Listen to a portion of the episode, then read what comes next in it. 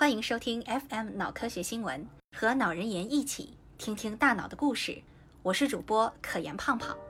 计算模型揭示短期可塑性对时间环境依赖性反应的意义。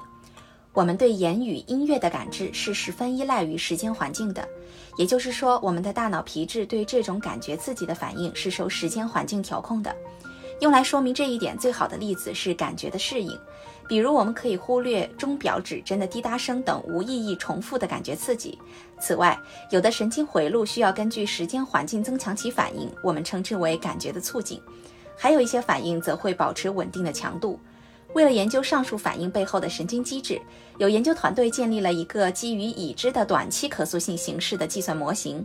该模型再现了小鼠听觉皮层神经环路的三种时间环境依赖性反应，即适应、稳定和促进，并说明这三种反应之间的转换可能依赖于两种不同的抑制性中间神经元的相对优势度。这个模型对神经环路的预测得到了光遗传学实验的证实，揭示了短期可塑性对时间环境依赖性反应的重要意义。去甲肾上腺素作用于运动核以调节发声的准确性。不管是对于人还是自然界中的动物来说，探索和开发之间的权衡都是一个值得思考的问题。采取正确的探索开发策略，有利于提高生存能力。近期有研究表明，去甲肾上腺素系统能够通过控制探索行为和开发行为之间的转换，来优化动物的行为策略，使奖励获取实现最大化。有团队以斑胸草雀为对象进行研究，证明了去甲肾上腺素能够促进作用于运动和 RA，来影响雄性斑胸草雀在鸣叫行为中采取的策略。有雌性在场的情况下，雄性斑胸草雀会唱有指向性的歌曲。这种歌曲具有较高的精确性和刻板性，可以被视为开发行为。它们在无雌性的场合会唱无指向性的歌曲，这种歌曲比较多变，可以被视为探索行为。有团队发现，刺激脑内去甲肾上腺素的主要来源蓝斑核能降低无指向性歌曲的多变性，使其更像刻板的有指向性歌曲。由于 RA 是蓝斑核信号的主要接收者，他们又用灌流和透析的方法来提高 RA 的去甲肾上腺素水平，发现两种方法均能降低无指向性歌曲的多变性。因此，他们认为去甲肾上腺素能够直接作用于运动系统，来影响探索和开发行为之间的转变。噪音中言语的皮层追踪反映儿童的阅读策略。很多因素会影响人们习得读写能力，其中包括人们在噪声环境下对言语的理解。然而，我们对噪声中言语感知能力与阅读的关系还了解甚少。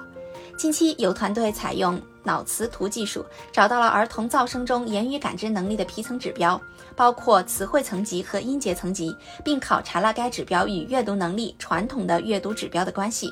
结果发现，在正常儿童中，皮层指标的词汇成分与词汇通路的阅读能力相关。而皮层指标的音节成分在视觉的受益、传统阅读指标与词汇和亚词汇通路阅读能力均相关。在阅读障碍儿童中，皮层指标的词汇成分从视觉的受益及视听整合没有受损，但是音节层级的视听整合受损，即阅读障碍不能从视觉信息中维持音节加工，但是可以对句法进行加工。此外，噪声中言语感知皮层指标的词汇成分与阅读速度呈负相关，与阅读准确率和阅读速度之间的差异呈正相关。这种相关可能与阅读障碍儿童的注意弥补机制有关。该研究发现了一个新的读写能力的电生理指标，并揭示了正常儿童和阅读障碍儿童中噪音中言语感知能力与阅读能力的关系。新生儿的言语感知，大脑编码快速和慢速的时间信息。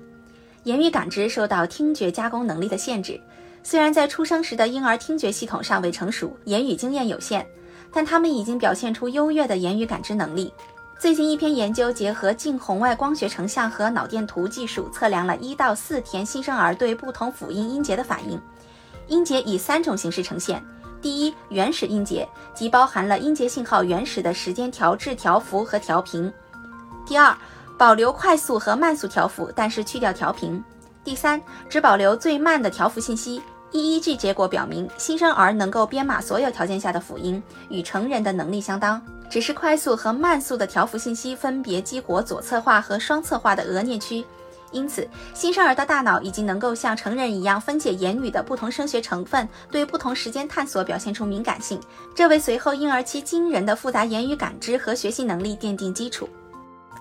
跟随不同言语探索的大脑震荡，我们的言语起伏不定、停顿有序，这其中包含着丰富的声学和语言学线索。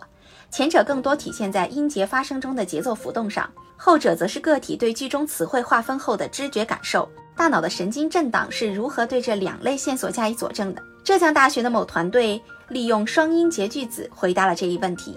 双音节句子中存在四赫兹的音节节律和两赫兹的词汇节律。他们让被试分别听双音节和非双音节句子，结果发现被试只有在注意句子内容时，神经震荡才会对两赫兹的词汇节奏有追踪反应。此外，在颞叶处电极发现个体对声学线索加工具有更强的神经表征。这些结果说明，我们的大脑在接受自下而上的声学线索和自上而下的语言知识时，会在皮层中编码不同的语言单元。中法儿童共同的阅读网络受书写系统和阅读能力调节，不同书写系统习得阅读的神经机制是否一致？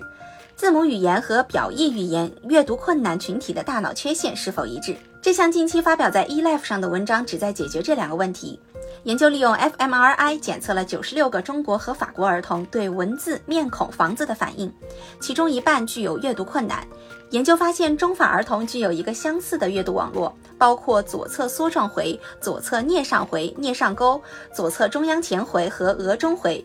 这些区域的部分激活受到语言或阅读能力的影响，但是并没有发现语言和阅读能力的交互作用。汉语阅读者比法语阅读者在左侧顶内沟、左侧额中回、右侧枕颞区、左侧后部颞上沟的激活更大，而阅读困难相比正常阅读者发现左侧梭状回、颞上回、颞上沟、中央前回和额中回激活均有所减弱。该研究表明，阅读习得和阅读障碍的神经机制存在跨文化一致性。